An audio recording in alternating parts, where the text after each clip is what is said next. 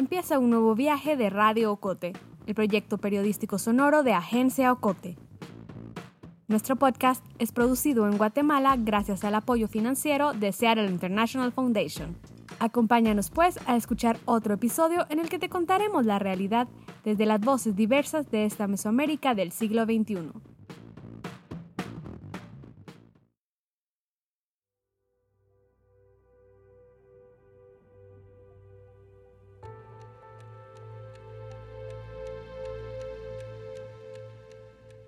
Hace un mes, el pasado 16 de marzo, el presidente Alejandro Yamatei ordenó la suspensión de las actividades del sector público y privado para contener la pandemia del coronavirus y promover el distanciamiento físico. Esta cuarentena se ha respetado relativamente. Cientos de negocios siguen funcionando y miles de personas se ven forzadas a salir a trabajar, debido a la obligación en sus puestos de trabajo o porque son parte del sector informal y deben buscar cómo sobrevivir. El domingo 21 de marzo declaró toque de queda, de 4 de la tarde a 4 de la mañana del día siguiente. Y para el 11 de abril, la Policía Nacional Civil había realizado 8.908 arrestos a las personas que incumplieron el toque de queda. Estas medidas podrían estar frenando la expansión del virus y protegiendo a la ciudadanía, pero también encierran otros peligros a puertas cerradas, acallados por el ruido avasallador del COVID-19. En el episodio de hoy de Radio Ocote hablaremos de dos grupos vulnerables, muy distantes entre sí por su contexto, pero que son mucho más vulnerables y podrían correr más riesgos. De las mujeres que se ven obligadas a estar encerradas en casa con sus propios agresores y, por otro, el de los privados de libertad, que en medio del hacinamiento, sin posibilidad de distanciarse y de mantener las mínimas medidas de higiene, corren el riesgo de contagiarse. Hablaremos con Carolina Escobar Sarti, directora del Hogar de Protección La Alianza Guatemala, con Dorotea Gómez, defensora de la mujer de la Procuraduría de Derechos Humanos, y con Adriana Quiñones, representante de país de ONU Mujeres, quienes nos hablarán de cómo cientos de mujeres en Guatemala peligran al pasar horas en casa con los hombres que las violentan. Luego, el abogado defensor de derechos humanos, Osvaldo Samayoa, nos explicará cómo las medidas restrictivas en centros carcelarios del país sumado al hacinamiento y el escaso acceso a médicos y tratamientos de salud, podrían desatar un contagio masivo. Soy Alejandro García, periodista de Agencia Ocote, y junto a Lucía Reynoso te hablaremos sobre los peligros del encierro.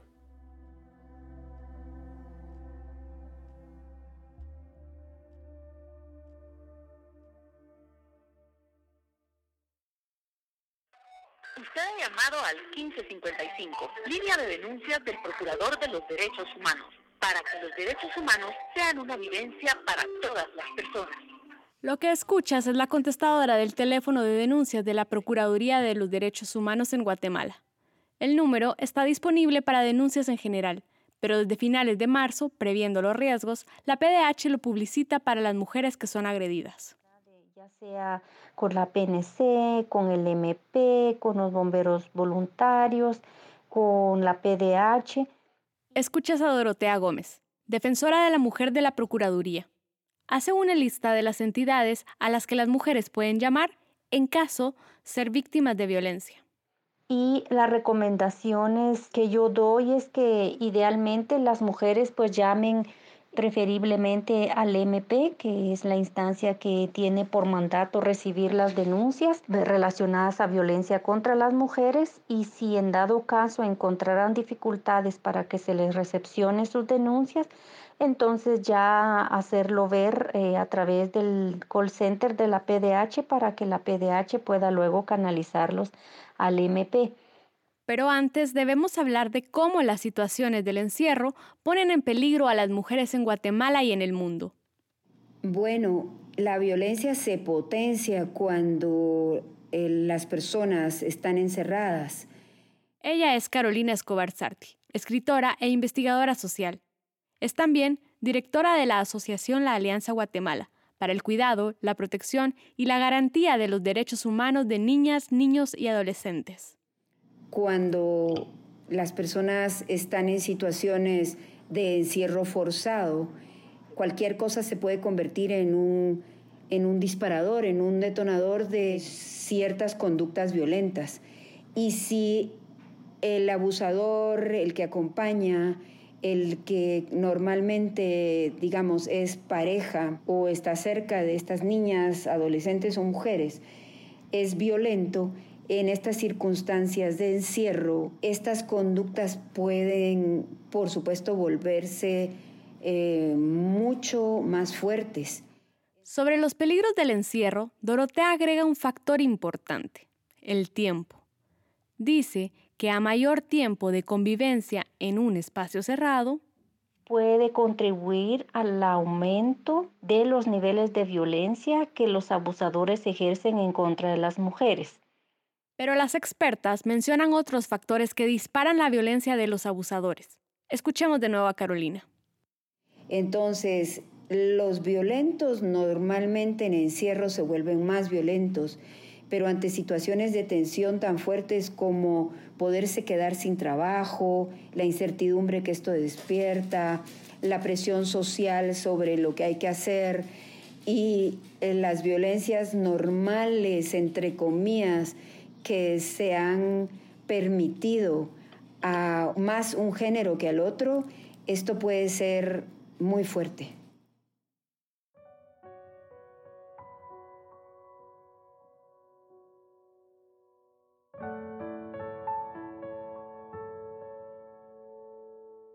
Pero hay otros factores que hacen que las mujeres estén más vulnerables.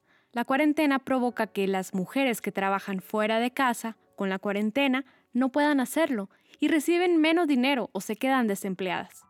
Este es otro peligro, explica Adriana Quiñones, representante para Guatemala de ONU Mujeres. En Guatemala, la mitad de las mujeres eh, está activamente involucrada en la fuerza laboral formal.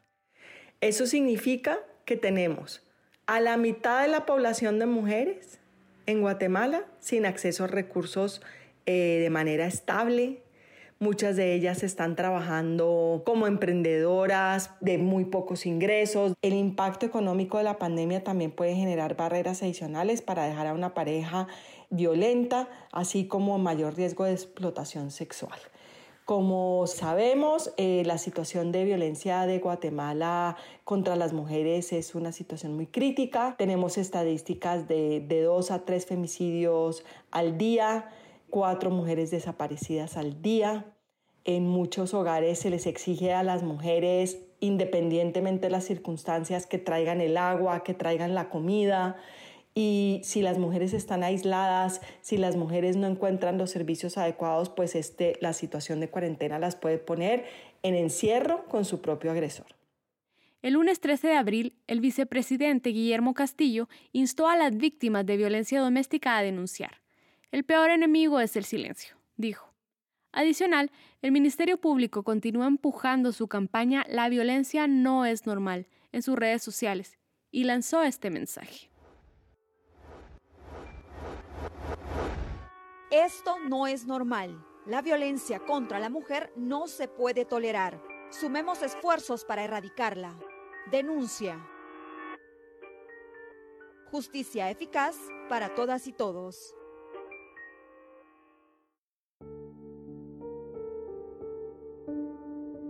Es muy difícil hablar de cifras. Les preguntamos a las expertas si hay datos disponibles sobre las agresiones en casa versus fuera de ella. Dorotea Gómez dice que es complicado, que es un dato escasamente registrado, pero ella y Carolina se remiten a la información disponible de violencia sexual. Dorotea comenta. Lo que importa en este caso es saber que por ejemplo, no perder de vista que de los embarazos registrados en el año 2019 en Guatemala, 54.942 corresponden a niñas y adolescentes comprendidas en las edades de 10 a 17 años. Esto nos indica a nosotras que la mayoría de casos de violencia en contra de las mujeres se producen con mayoría dentro de los espacios de, de casa. Carolina Escobar añade. El Observatorio de Salud Sexual y Reproductiva hace un par de años sacó las cifras sobre la violencia sexual ejercida en niñas y adolescentes.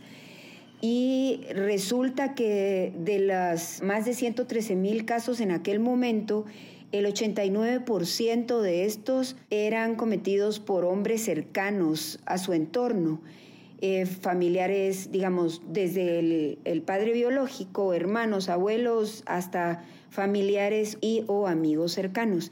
Y de ese 89%, un tercio, o sea, el 30%, era cometido por los propios padres.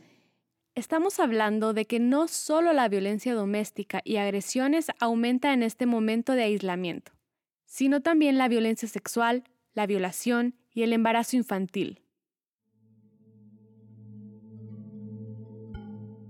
Era un domingo normal. Ella estaba sola en casa, su familia había salido a la iglesia. Las otras dos familias de la casa también estaban en el culto. Ella tenía tareas y se quedó estudiando, sentada de espaldas a la puerta. El año pasado publicamos una serie titulada La pandemia del abuso sexual en Guatemala, en donde, con el apoyo del proyecto Miriam, hablamos con adolescentes y mujeres sobrevivientes de violaciones y abuso sexual. Todas habían sido violentadas por familiares o personas de confianza en casa. Este es el peligro al que se enfrentan miles de mujeres en Guatemala, cada día. Pero como dijo Carolina Escobar, con el encierro, el aislamiento de sus redes, de familia, de compañeras de trabajo o de escuela, el peligro aumenta. Dorotea Gómez de la PDH agrega otros problemas. También es importante tomar en cuenta que aunque el Ministerio Público esté recibiendo denuncias, las fiscalías estén abiertas, una realidad es de que como se suspendió el transporte público, las mujeres tienen mayor dificultad para poder desplazarse y acudir a las instituciones de justicia para poder denunciar los hechos de violencia que han estado viviendo. En estos días la Defensoría de la Mujer ha acompañado casos de mujeres que están teniendo esta dificultad. Por un lado porque no tienen transporte para movilizarse, por otro lado es porque algunas eh, no tienen recursos económicos para tener saldo en sus teléfonos y poder llamar si es que se les hace difícil movilizarse. Y por otro lado, también otra de las dificultades que estamos viendo es que muchas mujeres al tener cerca a sus agresores, pues no se sienten con la seguridad y en la confianza de llamar desde su casa para poder denunciar los hechos, porque muchas están viviendo bajo amenaza o coaccionadas o con temor de que los agresores puedan actuar con niveles más altos de violencia en contra de ellas. Pero para algunas, incluso si hay líneas telefónicas para denunciar, incluso si las mujeres tienen acceso a los teléfonos, e incluso si pueden alejarse de sus agresores lo suficiente para hacer la llamada, Dorotea dice que muchas de las instituciones no cuentan con un personal bilingüe para atender a mujeres que no hablan en español con fluidez. Según el Censo Poblacional del 2018, el español es el idioma materno de tan solo 9.5 millones de personas mayores de 4 años, un 70% de la población. El resto su idioma materno es algún idioma maya, garífuna o xinca. El 13 de abril, en la conferencia de prensa, Lucrecia Cáceres, de la Secretaría de la Mujer del Ministerio Público, afirmó que próximamente su número de denuncias, el 1572, atenderá en cuatro idiomas más. No dijo cuáles. Otro de los aspectos que yo recomendaría respecto a si las mujeres necesitan ayuda en casos de ser víctimas de violencia en contra de la mujer sería también de mm, poderlo compartir con mujeres de confianza que las puedan apoyar y que conozcan lo que ellas están viviendo, sobre todo si estas mujeres tienen dificultad para hacer llamadas telefónicas, si no tienen teléfono personal o si no tienen saldo para poder llamar, otra de las opciones es eh, poder compartir lo que están viviendo con otras mujeres cercanas a ellas, de su confianza o con una vecina de confianza, para que eh, las otras mujeres también estén atentas a lo que está pasando con, con las que están siendo violentadas para que se pueda también como construir vínculos de respaldo y solidaridad entre las mujeres. Adriana Quiñones, representante de País en ONU Mujeres hace otra recomendación. También vemos, por ejemplo, cómo en Francia eh, se han designado lugares como farmacias y droguerías que puedan tomar una denuncia, donde se pueda usar un teléfono para proteger a las mujeres, ya que eh, estando en sus casas están encerradas con el agresor. Entonces es muy importante que se generen ese tipo de mecanismos y estamos trabajando. El actual no es el primer aislamiento o toque de queda que se vive en Guatemala. Tan solo el año pasado, el 3 de diciembre, el entonces presidente Jimmy Morales estableció un estado de sitio en 22 municipios de Izabal, Alta y Baja Verapaz, Zacapa, El Progreso y Petén.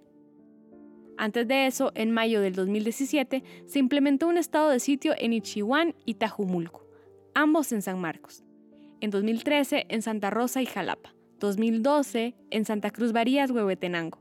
2011 en Petén. 2010 en Alta Verapaz.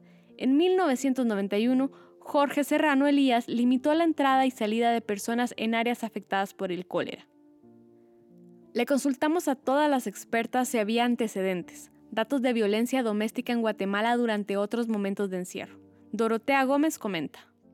Los casos más concretos que tenemos así inmediatos es la experiencia que se ha vivido en San Juan Zacatepeques con la implementación de la cementera y el estado de sitio, porque a pesar de que las mujeres, entre comillas, estaban en sus espacios comunitarios, ellas estaban más expuestas a mm, abusos, a violencia de parte de las autoridades como la policía, el ejército y también de parte de ciertos líderes que no estaban a favor de los derechos humanos de las mujeres.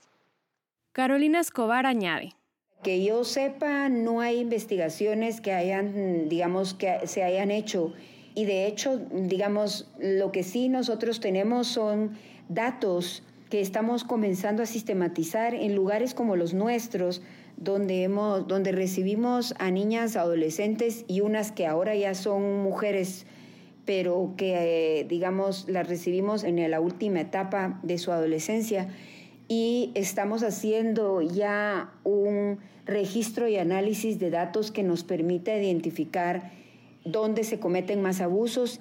Entonces, digamos que son estudios que nosotros empezamos a hacer basados en los cientos de niñas y adolescentes que hemos tenido que llegan producto de la violencia sexual, de la trata, del encierro, etcétera. A pesar de que, como dice Carolina, no hay estudios o investigaciones en Guatemala que afirmen que en situaciones de encierro, toque de queda o estado de sitio, aumenta la violencia doméstica, ella pone de ejemplo lo documentado en Estados Unidos. Claro que he leído, por ejemplo, lo que pasó con el Katrina en Nueva Orleans, cómo esto disparó violencias de todo tipo intrafamiliares y después, digamos, las circunstancias de la gente totalmente desprovista de sus bienes y esto también fueron como tensores para que la violencia se incrementara. Ahora que el aislamiento es global, otros países empiezan a recolectar esta información. Escuchemos de nuevo a Adriana Quiñones. Es muy importante que tengamos en cuenta que ya en países como Francia se ha eh, reportado un incremento del 30% de violencia contra las mujeres en la situación de cuarentena. Entonces, imaginémonos lo que esto puede representar para Guatemala. El 11 de abril, el presidente Alejandro Yamatei, en conferencia de prensa, afirmó que los índices de violencia intrafamiliar en Guatemala han aumentado desde que inició el aislamiento social el pasado 16 de marzo. Y pidió a las víctimas de acoso y maltrato intrafamiliar que presentaran sus denuncias ante el Ministerio Público. Lo complejo es que a las mujeres en esta situación les resulta mucho más difícil denunciar. Lucrecia Cáceres, de la Secretaría de la Mujer del MP, aseguró que desde el mes pasado han recibido 75% menos denuncias, porque la víctima está con su agresor, dijo. Pasaron de 155 denuncias al día a 55. Dorotea Gómez nos describe algunas de las denuncias que han recibido estos días en la Defensoría de la Mujer de la Procuraduría de Derechos Humanos.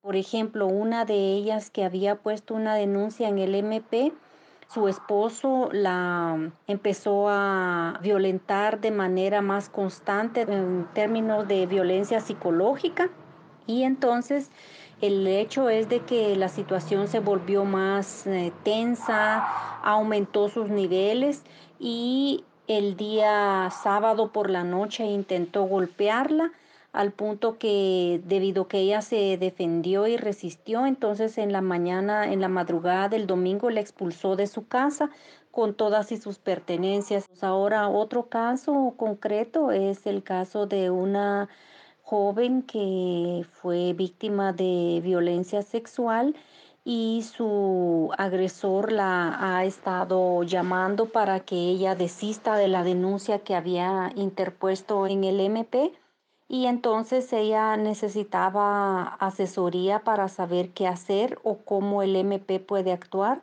ante esas actitudes del agresor.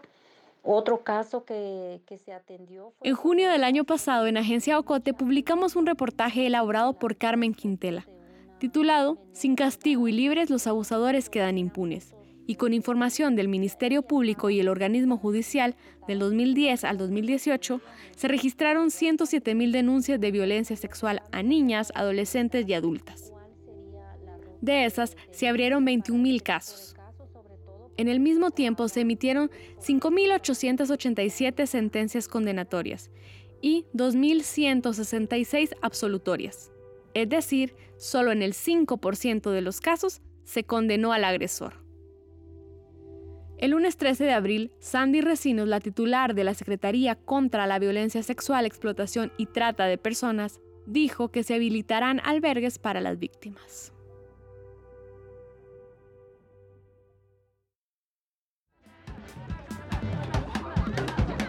Estás escuchando Radio Ocote, una producción de Agencia Ocote.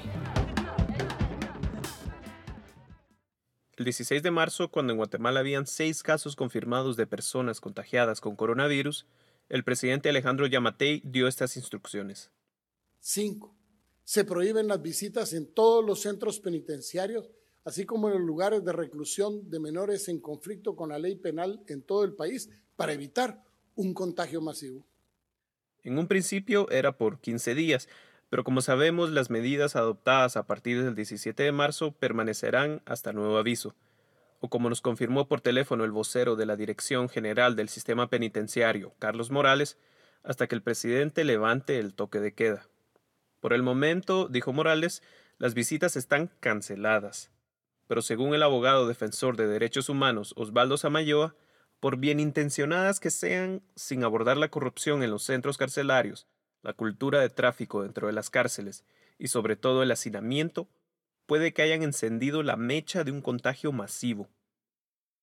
Empecemos por el hacinamiento. La sobrepoblación en, en las cárceles de Guatemala rebasa porcentajes nunca antes visto en otros momentos. Hemos superado incluso el 300% de sobrepoblación. Uno de los focos de la carrera de este abogado es el estudio del sistema penitenciario y ha apoyado en la formación de jueces en materia de adolescentes privados de libertad. Quizás recuerden nuestra entrevista con él en nuestro episodio 12, titulado Se cierra el telón de vuelta a la celda. En este les contamos sobre El mundo de los nadie, una obra protagonizada por 12 jóvenes privados de libertad que añadieron elementos autobiográficos a sus personajes. Osvaldo nos explica que el hacinamiento en las cárceles de Guatemala es consecuencia de un mal sistema de justicia y de una infraestructura inadecuada. Escuchémoslo. Y esto básicamente mm, se debe a tres circunstancias claves. La primera es que no hemos renovado los centros de detención desde mm, los años 90, que fue el último que se planificó y que se edificó hasta la década pasada, que es el de Quiché. Y la construcción de estos o la arquitectura de estos nunca ha sido pensando en espacios adecuados para la reclusión, es decir, sin cumplir los estándares adecuados de las condiciones que deben de reunir. Y un segundo elemento es la existencia de un alto número de detenciones versus la lenta aplicación del sistema de justicia y la resolución de, de, los casos. Y el tercer problema es el alto número de prisión preventiva que sobrepasa el 50%, 51% de la población que se encuentra en las prisiones. Uno de los ejemplos es el de la cárcel de Santa Teresa, en la ciudad de Guatemala, donde por falta de espacio libre las mujeres no tienen acceso a actividades lúdicas. Ellas simplemente salen de su celda al pasillo y de vuelta. Menciona también espacios diseñados para que duerma una persona, en realidad son utilizados por hasta cinco. Un informe publicado por el Centro de Investigaciones Económicas Nacionales 100 en mayo del 2019 afirma que del 2010 al 2019 la población reclusa creció un 190%, de 8.400 presos a 24.958 en las 21 cárceles del país para abril del 2019. El mismo informe señala que la capacidad de las cárceles del país es de 6.812 personas. Es decir, la ocupación carcelaria el año pasado superaba en 366% su capacidad. La cárcel de Santa Teresa, que menciona Osvaldo, tiene una capacidad de 250 personas, pero según el informe, en 2019 habían 1.437. El preventivo de la zona 18 tiene una capacidad de 1.500, pero se reportaban 4.935. Cuando hablamos de espacios de sobrepoblación, también tenemos que darnos cuenta que las famosas granjas de rehabilitación, que en Guatemala tenemos eh, tres, la de Canadá que está en Escuintla, la de Cantel que está en Quetzaltenango y la de Pavón que está aquí en el departamento de Guatemala, los espacios que se habían creado para el desarrollo de actividad agrícola o de, cualquier otro tipo de actividad laboral, también se han eh, vuelto espacios donde se han improvisado carpas, eh, champas, con láminas y con madera o con plásticos, han hecho también ahí como espacios para habitar. En un reportaje de Angélica Medinía publicado en Plaza Pública en el 2017, ella relata cómo se gestiona la salud de los reclusos en las cárceles de Guatemala. Por ejemplo, afirma que excepto en el anexo B, un centro carcelario aledaño al preventivo de la zona 18, ninguna cárcel del país cuenta con un médico las 24 horas del día. Y es que el médico del anexo B está ahí siempre, pues fue acusado de violación. Y en Santa Teresa, por ejemplo, el médico no tenía insumos para darle tratamiento a las reas. Y según Medinía, entre junio del 2015 y junio del 2017, la Dirección General del Centro Penitenciario hizo solo una compra de medicamentos, por un total de 9.241 quetzales. Normalmente, eh, y se da hoy en día en muchas de las prisiones, sobre todo las prisiones que están más alejadas o que no están en el departamento de Guatemala, se accede a los medicamentos mediante los familiares de los propios reclusos o del dinero que estos tienen para poder adquirirlo o mandarlo a pedir.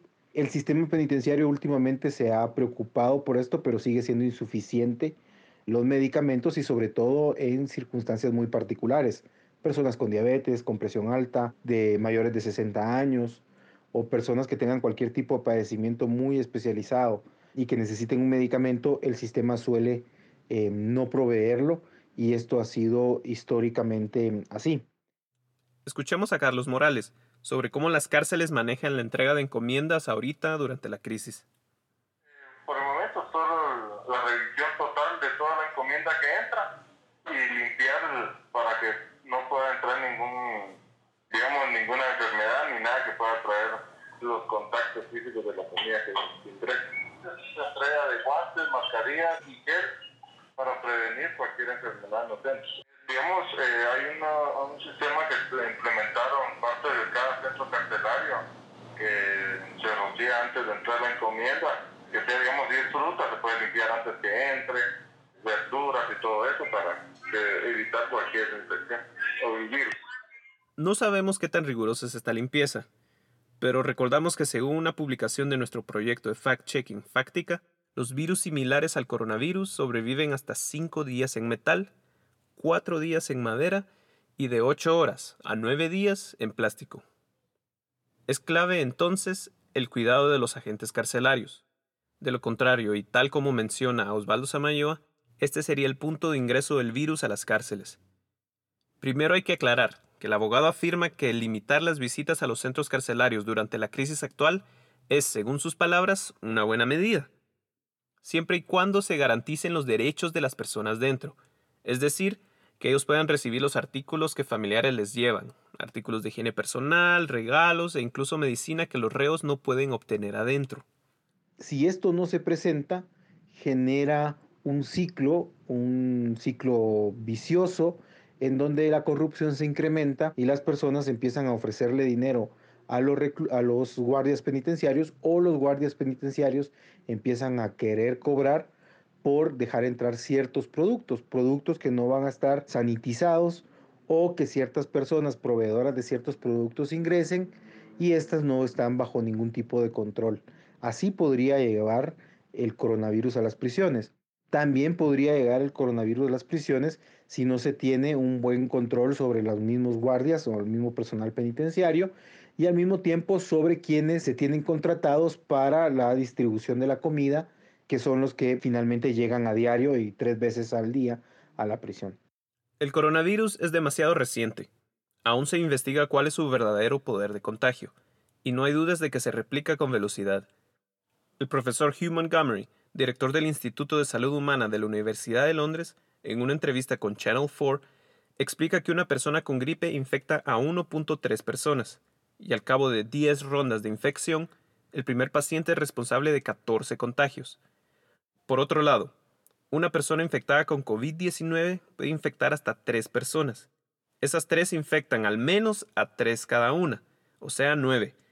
Estas 9 se convierten en 27 y así sucesivamente, de manera que al cabo de 10 rondas de infección, ese primer paciente infectó a 59.000. El virus se propaga rápido y el hacinamiento solo empeora las cosas. El escenario sería catastrófico si el virus llega a una cárcel. Y no solo estamos hablando de privados de libertad, también se infectarían guardias, personal de limpieza y como bien ya mencionó Osvaldo, personas que distribuyen la comida a las cárceles, quienes a su vez infectarían a sus familias, etcétera, etcétera, etcétera. La Dirección General del Sistema Penitenciario afirmó el 16 de marzo que estaban preparando zonas de aislamiento en las cárceles del país, zonas que podrían admitir hasta seis reos. Según Carlos Morales, la cárcel de Fraijanes II fue la primera en habilitar su sector de aislamiento a finales de marzo. Luego las otras cárceles hicieron lo mismo. Morales dijo que cualquier recluso que presente síntomas como fiebre, tos o molestias de garganta será revisado por un enfermero o médico.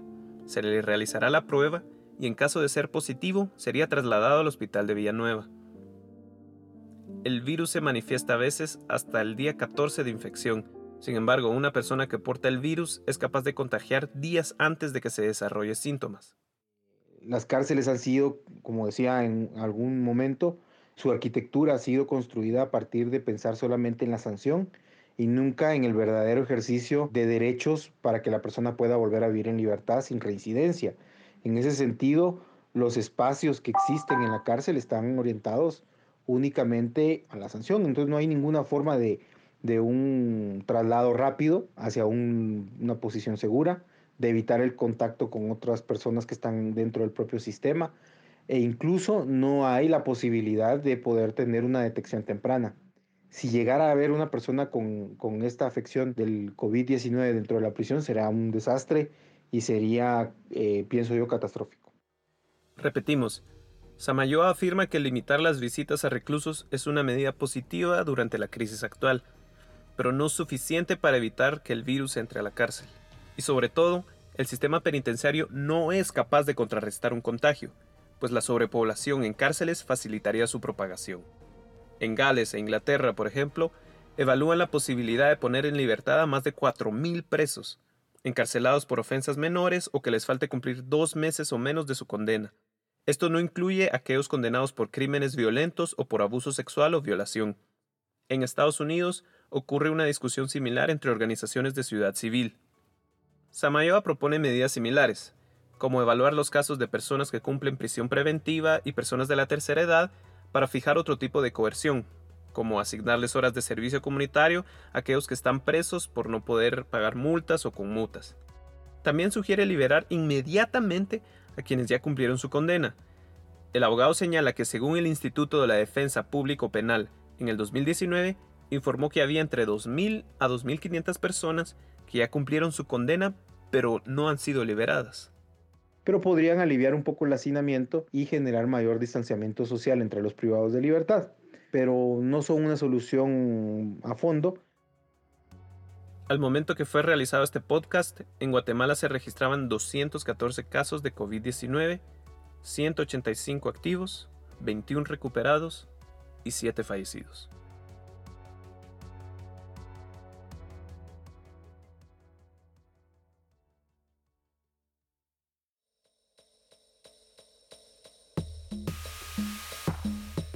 Historia de hoy finaliza aquí, pero aún nos quedan muchas voces por escuchar.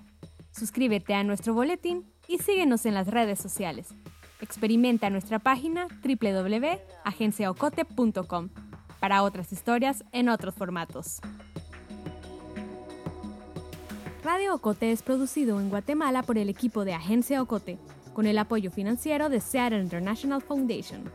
Agencia Ocote trabaja con el aporte de fondos operativos de Servicios Ocote, Foundation for a Just Society, el Fondo Centroamericano de Mujeres FCAM, Oak Foundation y Planned Parenthood. Producción sonora, José Monterroso. Periodista de Radio Ocote, Alejandro García. Voz institucional, Lucía Reynoso Flores. Coordinación técnica y creativa, Julio Serrano Echeverría. Dirección y edición, Alejandra Gutiérrez Valdizán. Música original, Juan Carlos Barrios.